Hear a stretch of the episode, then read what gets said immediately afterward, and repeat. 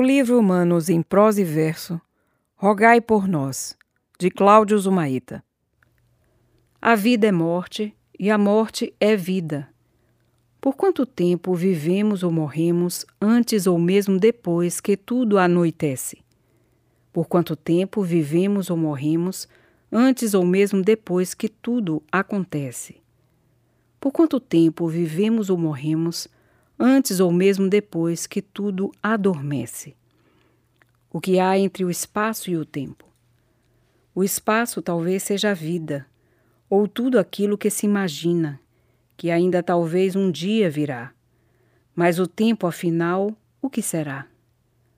Não prevejo nada e desejo que estas palavras sejam apenas o que elas são, palavras que se agitam e voam por aí com algum e nenhum sentido, além deste de em si encontrar seu próprio fim.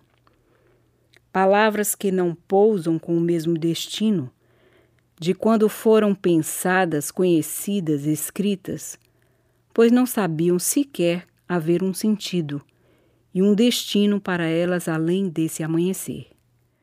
Há alegrias e imensos sofrimentos Há coloridos e cantos embelezando a vida, e há ruídos e destruições perturbando a paz. Há gestos de pura bondade, e há ações de severas maldades. Senhora, rogai por nós, pequenos amadores. Senhora, rogai por nós, parvos sonhadores.